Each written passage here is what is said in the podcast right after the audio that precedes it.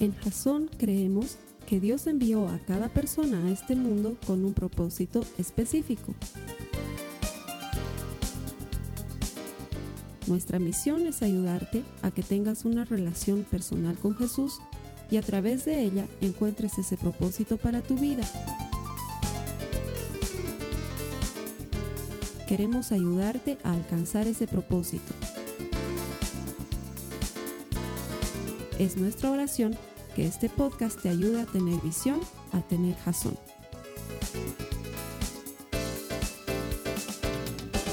Seguimos en la serie Una vida bendecida. No sé eh, si a todos les ha pasado lo mismo que a mí o solo a mí, pero esta última semana he tenido el tema de la Biblia en mi cabeza y dando vueltas y dando vueltas y dando vueltas porque antes de, preparar la serie y todo, eh, íbamos a hablar de una vida bendecida y yo dije, bueno, vamos a hablar de cómo hacer que, que el Señor nos bendiga más. Y cuando el primer mensaje ahora y la Biblia dice, hay más dicha en dar que en recibir. Ese rato me acordé de la serie de, ¿se acuerdan la serie que vimos del mundo al revés? Hace unos seis, ocho meses más o menos. Realmente cuando estamos en el camino del Señor vivimos en el mundo del revés. No era tanto el venir a, a recibir, sino el aprender a dar para tener una vida bendecida. Entonces ya deben estar adivinando de qué vamos a hablar el día de hoy. Vamos a seguir hablando de un corazón generoso. Y vamos a seguir hablando de dar. Quiero hacerles antes que nada, aprovechando ya que todos están sentados, tres preguntas. La número uno. ¿Quiénes consideran aquí que son increíblemente bendecidos? Levanten la mano. Wow, todos. Increíble. ¿Y quiénes están de acuerdo con Jesús y con la Bibi cuando dice, hay más dicha, hay más bendición en dar que en recibir? Increíble, ¿no? Entonces, la tercera pregunta, ¿quiénes quieren ceder todas sus bendiciones? Súper, bien, hay algunos. ¿no? Pero es, verdad, es difícil. O sea, no, no es lo primero que piensas cuando dices, hay más dicha en dar en recibir. Sí, wow. Entonces, hay que por lo menos ponerlo a prueba, por lo menos hay que hacer el intento, hay que ver, bueno, pondré a prueba y empezaré a dar y, y empezaré a sentir esa dicha de la que nos habla Jesús. Eh, tengo un primo bueno, hoy día ya tiene unos 35 años, pero cuando tenía más o menos 5 o 6 años, en una de esas reuniones de, la tribu que tenemos en Cochabamba, estaban todas las tías y le preguntan a este primo, dice, ¿qué quieres ser cuando seas grande? Y él, con una cara muy seria, de enojo, de tristeza y sin pensarlo mucho, dijo, yo quiero ser niño pobre, así de plano. Y fue la carcajada de todos, pero más allá de eso fue la pregunta, ¿y por qué? ¿Por qué quieres ser niño pobre? Es que mi mamá siempre es que mis juguetes a los niños pobres, mi ropa a los niños pobres, lo que me gusta, todo lo mío es a los niños pobres. A los cinco años, obviamente, él no, no entendía el por qué. Pero el problema es que muchas veces esa, esa manera de enfocarnos en el mi juguete, mi casa, mi trabajo, mi auto, mi dinero, se nos queda pues toda la vida. Y nos enfocamos en solamente lo que es nuestro, como si fuera que nosotros nos lo hemos ganado. Vamos a leer que dice Proverbios 22, 9.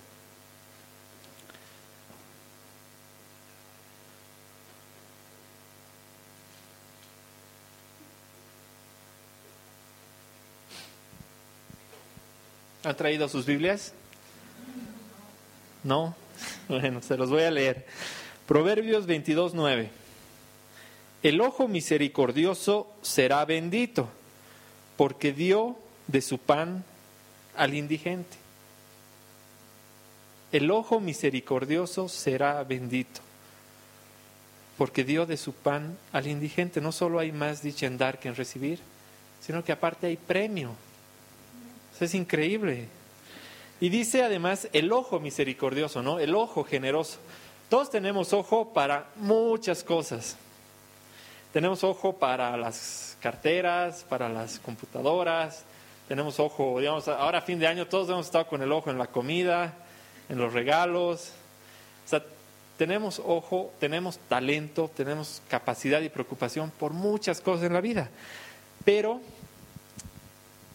qué difícil es tener ojo por la generosidad. Ojo por una generosidad de dar cada mañana levantándote decir, a ver Señor, hoy, ¿a quién podemos ayudar? Al Señor, hoy, de todo lo que me has dado, ¿qué es lo que alguien más necesita y que yo puedo dárselo? Ese es el, el ojo generoso del que vamos a hablar el día de hoy. ¿Cómo podemos hacer para dar más a la gente y acostumbrarnos a hacerlo de una manera diaria, todo el tiempo? La semana pasada eh, Vivi nos leía Lucas 6, cuando dice Jesús, den y se les dará. En otras palabras nos dice, den y serán bendecidos. Pero hay algo más. Luego dice, se les echará en el regazo una medida llena, apretada, sacudida y desbordante. O sea, no te va a faltar nada, te va a sobrar, pero den, den.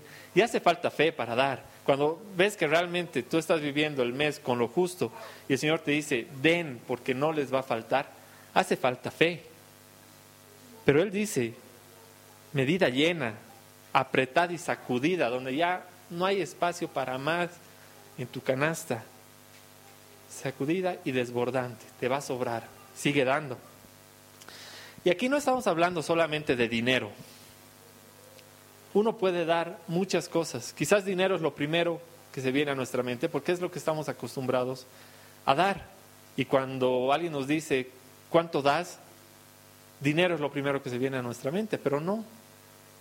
Puede ser un talento, puede ser tu tiempo, puede ser un hermano que necesite que le ayudes a hacer un trámite, a arreglar su auto, puede ser un consejo.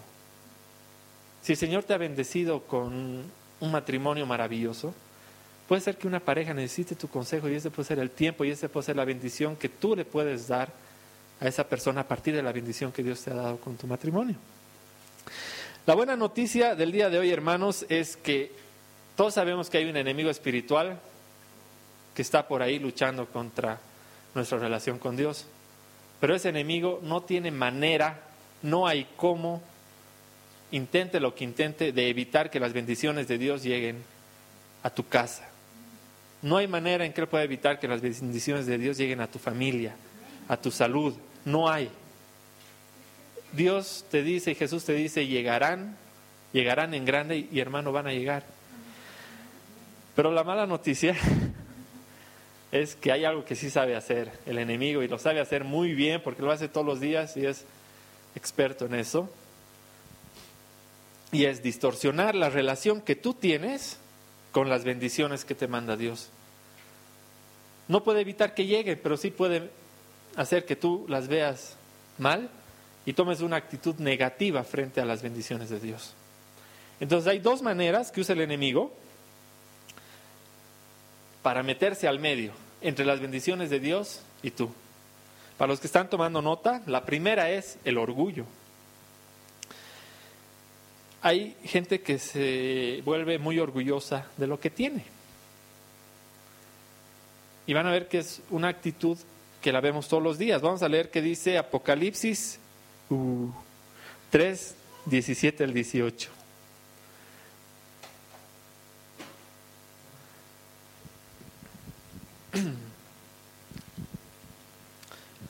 Apocalipsis 3, 17 al 18.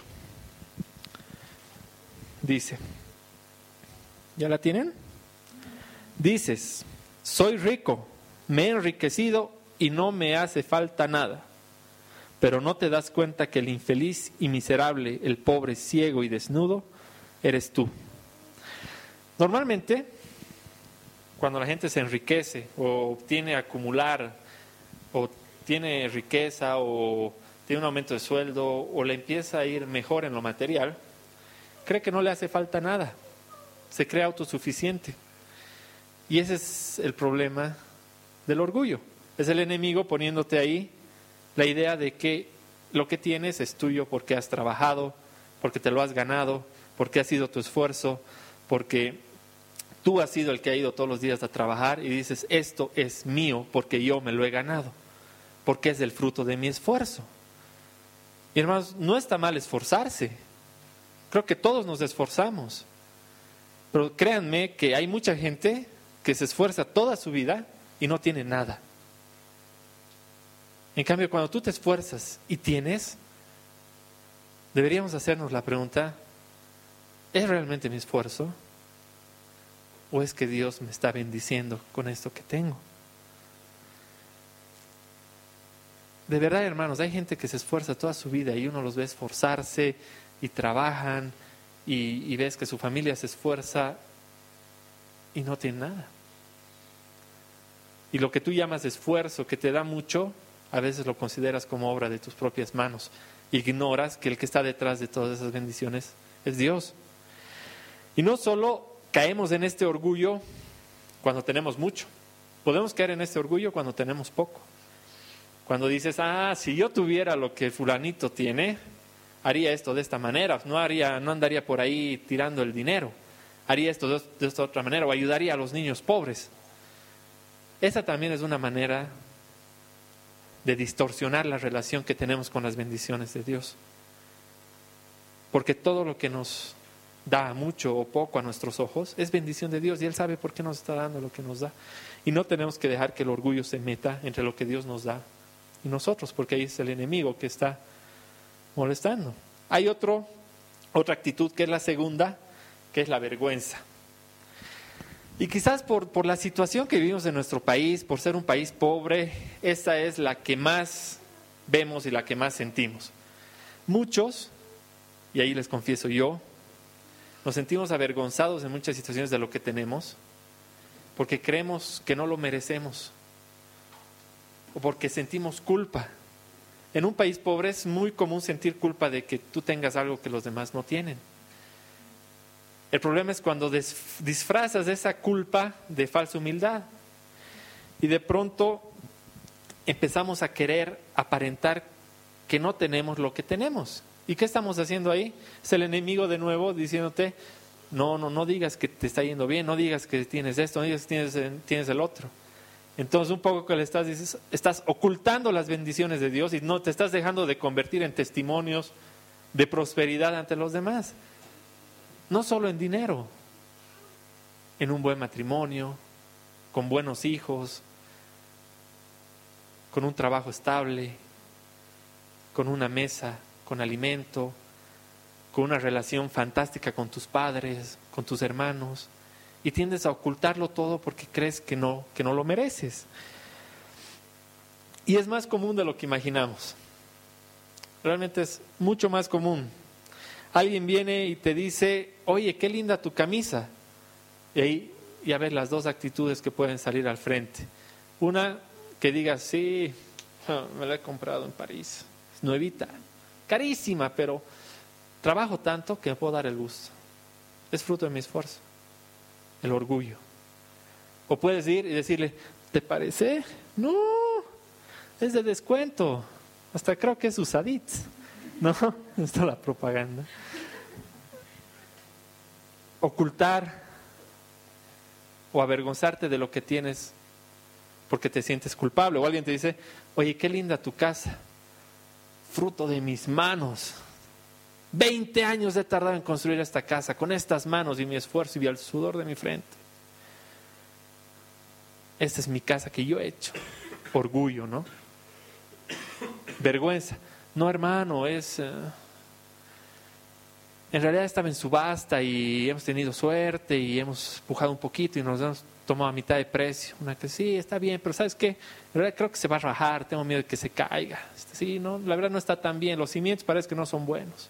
Vergüenza. En vez de decir, gracias hermano, es una bendición de Dios, Dios me lo ha dado. Y ser testimonio de eso. Ahora, lo que es interesante es que en esto de vergüenza, normalmente está asociado a lo material, al dinero. Normalmente no te da vergüenza que te digan, digamos, si alguien viene y te dice, oye hermano, qué, qué buena esposa que te ha tocado, felicidades. Tú no vas y le dices, no hermano, estaba en descuento, me ha salido barata, ¿no? No, o, te dicen, oye, tus hijos son fantásticos, felicidades porque tienes un par de hijos muy buenos. La verdad que no, hermano, dos están medio poseídos y uno era yapa, digamos. No, o sea, dices gracias. Porque normalmente con tu esposa, con tu familia, tienes una relación de amor pura, una relación de amor verdadera. La relación de amor con el dinero es falsa. El dinero es un Dios falso. Entonces, en esa relación de amor con el dinero falsa, obviamente es normal sentir vergüenza y por eso tienes a ocultar que lo tienes o sientes a resaltar y a mostrarte orgulloso de que lo tienes. En cambio, con la familia es una relación sana. Y esa es la relación que deberíamos tener en relación a las bendiciones de Dios. Craig, que es el pastor de Life Church en Estados Unidos, cuenta una historia que es, es, bellísima, es fantástica. Hace unos años se fueron de misioneros al Ecuador eh, con toda su familia, sus hijos, su esposa. Y dice, llegamos a un pueblo pobre de pobre, pero pobre. Fueron a construir casas charlando con los del pueblo, bueno, se llegan a enterar que ellos viven de hacer unos vestidos muy lindos, artesanales, y que por familia más o menos les toma un mes hacer un vestido de estos, y con la venta de ese vestido es que subsisten todo el mes, y a eso se dedica el pueblo. Entonces dice que estuvieron ahí ayudando unas semanas, y al final del viaje eh, se acerca una familia del pueblo y les dice, eh, pastor, Queremos bendecirla a su hijita Mandy con uno de estos vestidos que Dios nos ha mostrado que, que es para ella porque le han gustado mucho y, y queremos dárselo y permítanos que, que, la vistamos aquí para mostrarle cómo se usa y cómo se viste. Y ese rato dice que el Craig era, no, no hay manera en que ustedes le pongan eso a mi hija porque no se los puedo permitir. Si quieren yo se los compro, pero no puedo permitir que le regalen eso a mi hija. Mi hija tiene todo. Este regalo son, es un mes de subsistencia de su familia. Es, son 30 días del alimento que recibe su familia.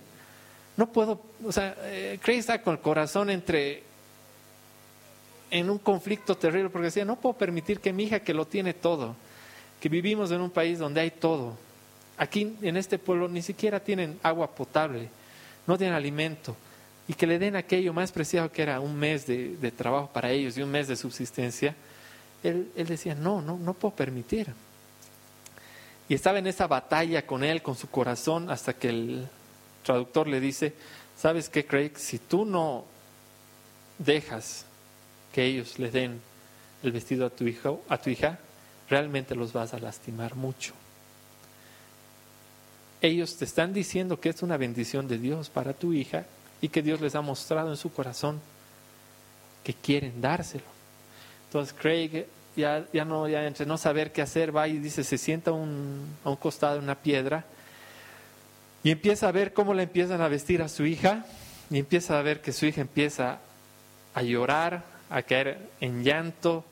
De pronto la ve a su esposa que de pronto empieza a llorar también y se emocionan y ve que todos los hermanitos estaban llorando. Dice, todos los blanquitos en ese pueblo estábamos llorando, dice, y estábamos cayéndonos de lágrimas.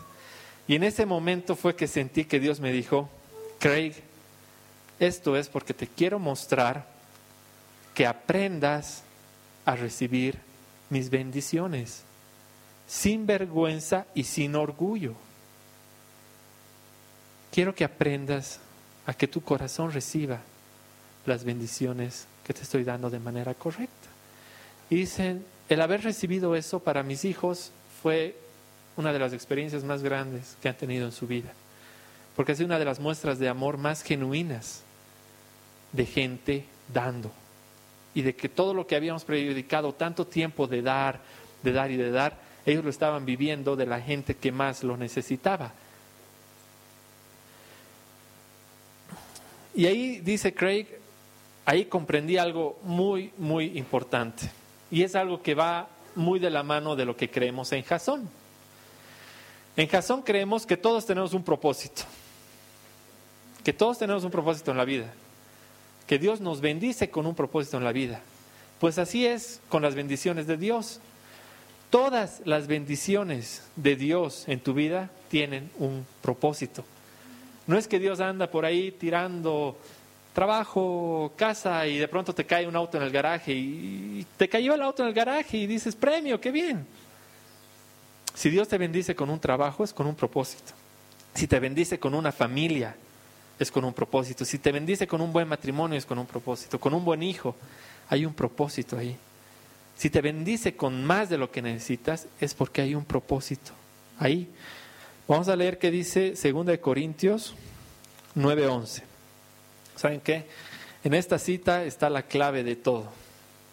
Segunda de Corintios 9:11. Yo pienso que Dios todos los días nos grita esto, pero aquí, yo creo que a mí me lo ha estado gritando esta semana aquí después del mensaje de la Biblia. Es increíble esta cita.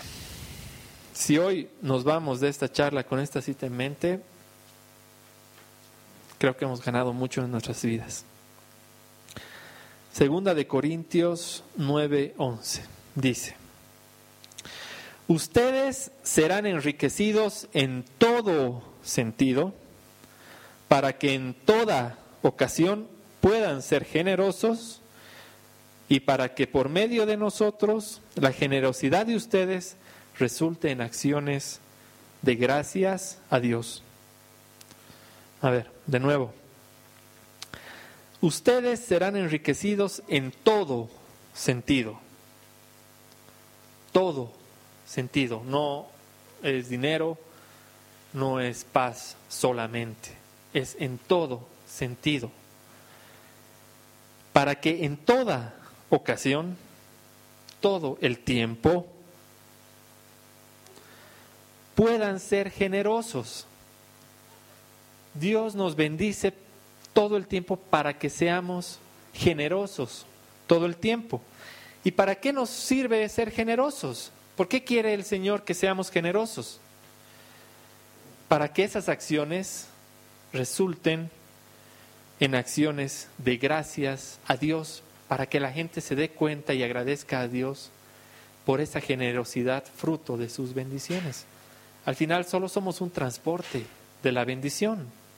Dios te bendice para que tú seas transporte de esa bendición a los demás y los demás digan gracias, Señor, y se den cuenta de quién viene esa bendición. ¿Saben que hace muchos, no muchos, hace dos años, tres, tres años, cuando recién estaba empezando a, a conocer a Dios y me daba cuenta de su amor, una hermana nos contó una historia. Eh, esta familia estaba pasando por un problema económico muy, muy, muy serio. Realmente eh, estaban sin trabajo los dos, eran una pareja, tenían hijos y habían llegado a ese punto al extremo de decir, sabes, ya no tenemos con qué comprar comida la próxima semana. Se acabó todo, ya no hay nada. Lo único que nos queda aquí es mantenernos en oración y seguir teniendo fe porque sabemos que el Señor, nuestro Dios, no nos va a abandonar así. Pero ya no hay nada, se acabó todo lo que teníamos. Y realmente eh, estaban en una actitud de fe, pero yo creo, hermanos, que también estaban en una actitud de, de desespero, de decir, bueno, el lunes tenemos hijos que tienen que comer y no hay nada. Y ese mismo fin de semana, nos contaron, llegó una hermana a su casa, tocó el timbre y les dijo, ¿sabes qué hermana? Aquí estoy. Te cuento que estaba en el supermercado haciendo mis compras de la semana y Dios no sé por qué puso en mi corazón esto, pero me dijo que te haga las compras del mes y te las he traído y aquí están. He hecho el mercado del mes para ti, no sé por qué, pero el Señor lo ha puesto en mi corazón y yo he obedecido y te las traigo. Y no me imagino lo que ha debido sentir esa hermana ese momento en el corazón y cuánto le ha debido agradecer, bueno, primero a la hermana por su generosidad, pero todo ese mes, todos esos 30 días a Dios por el alimento que tenía en su mesa. Y yo me imagino la cantidad de gente que en base a este testimonio de esta hermana ha agradecido a Dios. O cuánta gente ha crecido en la fe gracias al testimonio de esta hermana que lo ha dado. Muchas veces y a muchas personas. Y todo ha partido del acto obediente y generoso de esta otra hermana, que estando en el supermercado, digamos, o en el mercado comprando cosas para ella, con la bendición de Dios, dice,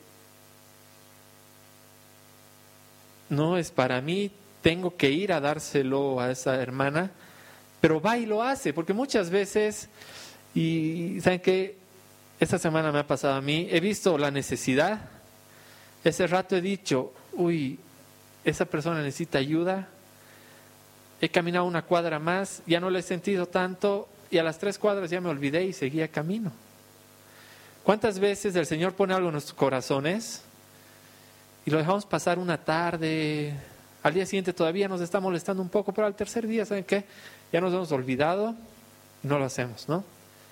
Y ese es el corazón generoso, el que en el momento que siente esa necesidad realmente dice, wow, tengo que hacerlo, se levanta, va y lo hace, antes de que el mundo, las preocupaciones, tu tiempo y tu cerebro te digan, no vayas, o no importa, o el enemigo te, te ponga cosas de por medio y termines sin cumplir esa necesidad de generosidad que tienes ahí.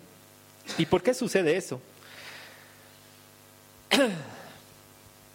Porque generalmente no somos dadores o donadores intencionales. Somos gastadores o consumidores intencionales. Todo lo que organizamos en nuestra vida, en el día a día, está orientada a ver qué necesitamos, qué consumimos y qué cosas suplimos en nuestra casa, en nuestra familia. Hace unos dos, tres meses el Joaquín está ahorrando en un chanchito, una alcancía. Y yo no había pensado explicarle para qué era. Simplemente él sabía que si le daba una moneda y la metía ahí. Y hace unos dos o tres semanas, unas dos o tres semanas, él me dice, ya un poco aburrido del, del tema de ir a guardar la moneda, y dice, ¿y para qué hacemos esto? ¿Para qué ahorramos? ¿Saben qué? Mi cerebro no debe tardar ni dos milisegundos en decirle para que te compres lo que quieras. Y realmente creo que era la respuesta incorrecta. Porque realmente esa es la manera en la que el mundo y por lo menos la educación que yo he recibido me ha programado. Ahorras y tienes dinero para comprarte lo que quieras. Y es lo primero quizás que se viene a la mente cuando el, jefe dice 20% de aumento salarial o doble aguinaldo, digamos. Lo primero que piensas es, uy, ahora sí, me estaba faltando este iPod ahora la vacación soñada que estaba pensando me la voy a poder dar, voy a poder contratar canales premium en el cable, o ahora sí voy a poder poner internet en la casa. Uno piensa, ahora sí voy a poder gastar en eso que estaba queriendo. Pero muy pocas veces pensamos, ahora voy a poder dar más de lo que estaba dando antes. Eso es porque somos gastadores, consumidores intencionales y no dadores intencionales. Entonces, para convertirnos en verdaderos dadores, les voy a decir cuáles son los tres tipos de dadores que hay y cómo deberíamos convertirnos en por lo menos dos de ellos. O cómo deberíamos hacer que esto sea una un camino hacia el saber dar las bendiciones de Dios. Lo primero que hay que entender es que las bendiciones que Dios nos da no son solo para nosotros. Y yo me lo imagino a Dios cuando está ahí arriba y dice 20% de aumento para el Esteban. Y ve que yo empiezo a gastármelo en esto, en el otro, en el otro. Y cuando ve que ya se me está acabando mi 20%, debe decir, no era todo para ti. No te lo gastes, deja eso, no te compres ese modelo de BlackBerry, este. Y te compro el más caro y listo, ya no hay. Somos capísimos para hacer volar el dinero menos la, bueno, la Katy es capísima para ahorrar, pero igual, igual digo, o sea, ahorras, ahorras, ahorras, pero lo estás ahorrando para dar o lo estás ahorrando como el chanchito para comprarte lo que tú quieras, o que quieres comprarte algo más grande.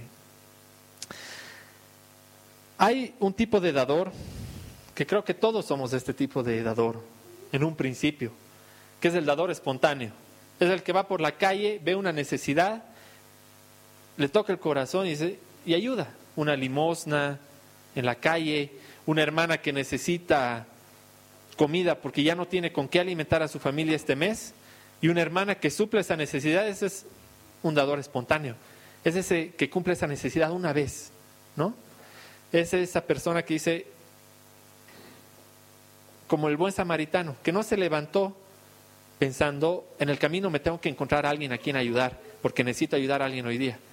Estaba caminando, encontró a alguien que necesitaba ayuda, lo ayudó, suplió todas sus necesidades, lo llevó a otro lugar, dejó de hacer lo que estaba haciendo, dejó de, de ir donde iba y cumplió las necesidades de otra persona.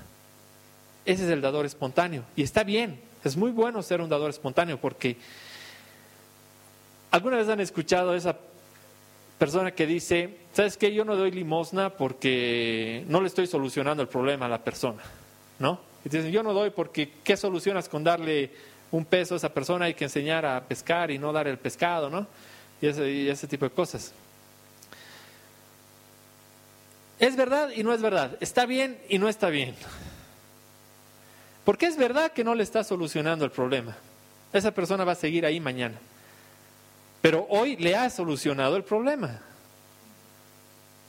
Esa limosna que le has dado es su alimento de hoy. Por lo menos hoy le ha solucionado el problema. Y la verdad, el, que da la excusa esa y no está solucionando el problema tampoco, no está haciendo ni una ni la otra cosa, así que está peor que el que le da, aunque sea la limosna. Pero ese es el problema del dador espontáneo. Solucionas el problema hoy, pero el problema sigue ahí mañana. Es muy bueno ser dador espontáneo, pero normalmente te limita a lo que puedes hacer. Y ahí está el siguiente paso. Nos podemos ver, volver dadores estratégicos. Y cuando el Señor nos dice que seamos generosos en todo momento, nos está llamando a ser dadores estratégicos. El dador estratégico es el que se levanta en la mañana y te dice, hoy he planeado que este mes voy a dar tanto de mi dinero a esta causa y lo voy a hacer durante un año hasta que vea que esta persona ya ha salido de este problema. El dador estratégico es el que tiene sus finanzas muy claras. Es el que llega el cheque del trabajo y lo primero que hace es decir, este es mi diezmo para la iglesia, esto es lo que voy a dar y lo divide en espontáneo y planificado y esto es con lo que voy a vivir. Y al final del mes ve sus cuentas y dicen, he dado todo lo que tenía que dar espontáneamente, sí o no, y lo termina de dar he dado todo lo que he planificado dar este mes, sí o no, y lo termina de dar. Porque cuando uno no es así de ordenado y lo deja para el final de mes y dice, sí, este mes voy a ser más generoso, al final de mes puede ser que lo haya dado, puede ser que no. ¿Y cómo saber si el mes, el mes siguiente puedo dar más, si este mes no sé cuánto me ha sobrado, cuánto he dado? ¿Cuánto más necesito dar? Mira, normalmente cuando uno dice, quiero un auto nuevo, planea y dice, ¿cuánto más tengo que trabajar para tener ese auto nuevo que quiero? O cuando uno tiene una necesidad, planea y dice, pucha, me voy a conseguir otro trabajito para poder darme estos gustos que quiero, o, porque me hace falta, o porque no tengo trabajo suficiente y necesito más para alimentar a mi familia. Me voy a buscar este trabajito más, voy a dar clases en la noche voy a hacer artesanías, voy a hacer estito, voy a hacer en las noches, voy a hacer esto y voy a tener unos pesitos más. Pero, no sé, yo, les voy a hablar aquí de mí porque no, no conozco lo, eh, lo que ustedes hacen en el día a día, pero yo hasta el día de hoy nunca he dicho, voy a conseguirme un trabajo más para poder ayudar a esta familia que necesita más que yo, o voy a conseguirme un trabajo más en la noche porque con eso voy a poder ayudar a SOS, a los niños. No sé, yo no lo he hecho, pero ahora pienso que debería hacerlo. Y de que debería hacer mes a mes un plan en el que diga, ¿qué voy a hacer hoy por ayudar a los demás? Porque ahí es donde vamos a ver que realmente hay más dicha en dar que en recibir y ahí vamos a ver cómo son las bendiciones de Dios, cómo es esa canasta abundante y que no falta. Pero no para llenarnos más de orgullo, de vergüenza, sino para poder dar más. Yo imagino, si todos los cristianos empezáramos realmente a dar más y a realmente sacar el orgullo, la vergüenza y preocuparnos por dar más, si como iglesia nos preocupáramos por dar más, y si cuando llegue el aumento de salario, cuando conseguimos un trabajo, cuando decimos que tenemos un tiempo libre, lo dediquemos a dar más. No, no solo en dinero, que si tienes un tiempo libre, digas, ¿qué necesidad tiene mi iglesia que yo puedo cumplir con mi tiempo libre? ¿Qué necesidad tiene mi barrio que yo puedo cumplir con mi tiempo libre? Puedo ir a limpiar el jardín de la plaza del, del barrio que hace un año que la alcaldía no lo ve o puedo ir a ver si hay alguien en el barrio que realmente está sufriendo porque ya no tiene que comer en mi ciudad, en mi país, y todos los cristianos realmente cambiaríamos. Eso que nos ha metido el mundo todo el tiempo y todo el día nos lo sigue metiendo de que nuestro esfuerzo nos da dinero y que ese dinero es para comprarnos lo que queremos. Realmente creo que el, el gobierno ya no se tendría que encargar de ayudar a los pobres, de ayudar a los que no tienen vivienda. Podríamos hacerlo nosotros. Y realmente yo, yo sentiría que, que le he fallado a Dios hoy si con esta charla no logro que por lo menos se vayan con la duda de saber qué estamos haciendo con las bendiciones que Dios nos da en el año, porque al principio les he preguntado quiénes se consideran increíblemente bendecidos y todos hemos levantado la mano. Creo que como iglesia, pequeña que somos, podemos hacer mucho. Creo que este año el, Señor ha puesto en el corazón de esta iglesia que tenemos que hacer algo más por los demás. El año pasado hemos crecido mucho espiritualmente entre nosotros y es tiempo de que ahora devolvamos todas esas bendiciones a los demás. Los que están tomando notas me preguntarán, ¿y cuál es el tercer tipo de dador? Y ese es el dador sacrificado. Es el dador que realmente da lo que le falta. Y hay una historia muy bella en la Biblia, ¿no? De la que estaba Dios sentado frente a la, a caja de ofrendas, estaba Jesús sentado ahí, y ve cómo llegaban los ricos y daban mucho. Y no les costaba dar mucho. Y llega una viuda y da dos monedas. Y llama a Jesús a sus discípulos y les dice, ella ha dado más que todos juntos, porque lo ha dado todo. Yo creo que realmente hay gente que decide vivir así. Vive con el 10% de sus ganancias para poder dar el 90%, porque es gente que ha hecho la prueba que realmente se ha dado cuenta que de verdad hay más dicha en dar que en recibir y lo está viviendo. No solo, no solo lo escucha, lo acepta, lo cree, sino que lo vive.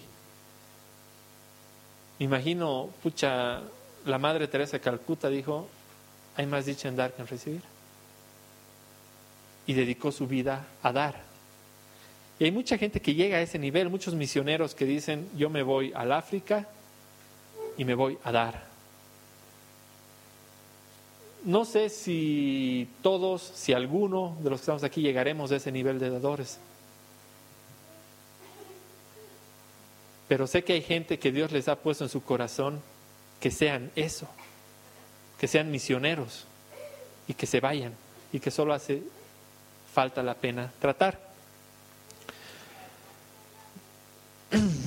Hace un año, y con eso terminamos, hace dos días se recordaba un año del terremoto de Haití. Realmente creo que no ha habido desastre natural que haya marcado a la humanidad el año pasado como el terremoto de Haití. Han muerto más de 200 mil personas, han quedado gente, muchos niños han quedado huérfanos, mucha gente ha perdido a sus padres, a su madre, a su hermano. 200 mil han muerto, pero millones de familias han quedado desintegradas.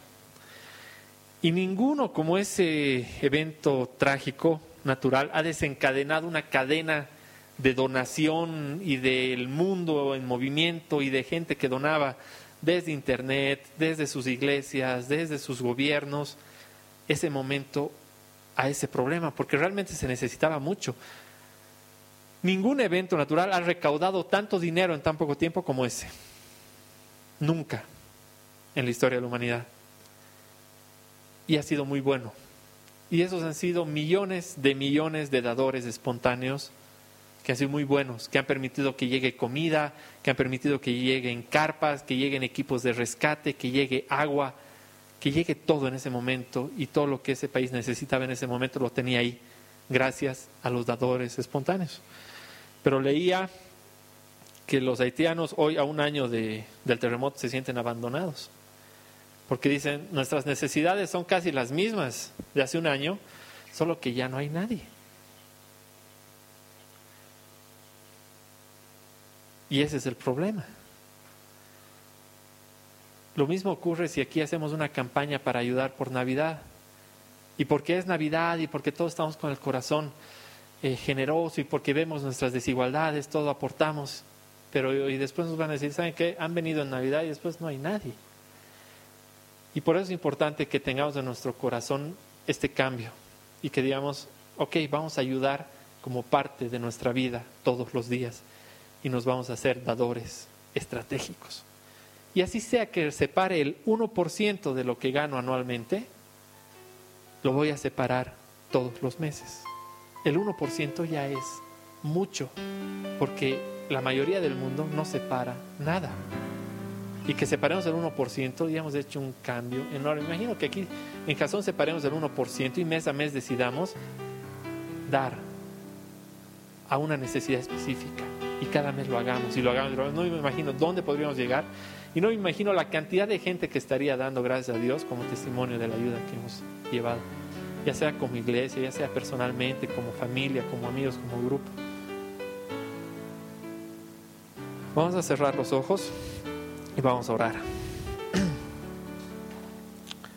Señor, te damos gracias por todas las bendiciones que has traído a nuestras vidas. Entendemos, Padre, que cuando tú nos bendices, espera que, esperas que nosotros usemos sabiamente lo que nos das para bendecir también a otros.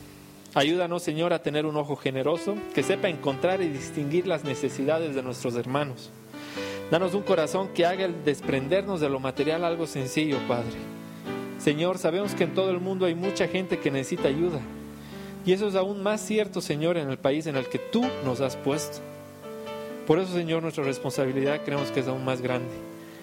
No dejes que en ningún momento, Señor, creamos que lo que tenemos es por nuestro mérito, por nuestro esfuerzo, por nuestro trabajo. Ni dejes que nos avergoncemos, Señor, de lo que nos das, de lo que nos permites gozar. Déjanos demostrarte, Señor, con nuestra generosidad, inmensamente agradecido, Señor, que estamos contigo. Déjanos, Señor, entender que simplemente somos el transporte de lo que nos das hacia aquellos que más, más, más lo necesitan, Señor. Planta en nuestro corazón generosidad, Señor. Ayúdanos a ser dadores estratégicos. No nos no dejes que dejemos de lado el ser dadores espontáneos, Señor, porque también la gente lo necesita y muéstranos y permítenos, Señor, hoy ponerte a prueba, Padre, porque vamos a empezar a ser generosos. Y queremos ser más generosos cada día, Señor, y sabemos que tú no vas a hacer faltar en esta casa, Padre. Tú no vas a hacer faltar en nuestras familias, Señor, porque estas bendiciones que nos das son para tu gloria, Señor, y para tu servicio. Amén. Esta ha sido una producción de Jason Cristianos con propósito. Para mayor información sobre nuestra iglesia o sobre el propósito de Dios para tu vida, visita nuestro sitio web www.jason.info. Allí encontrarás muchos recursos para animarte en tu relación con Dios, enseñanzas, nuestro blog, prédicas y mucho más. Te lo deletreamos www.jazon.info. También puedes visitarnos en nuestro sitio en Facebook www.facebook.com barra Que Dios te bendiga abundantemente. Muchas gracias.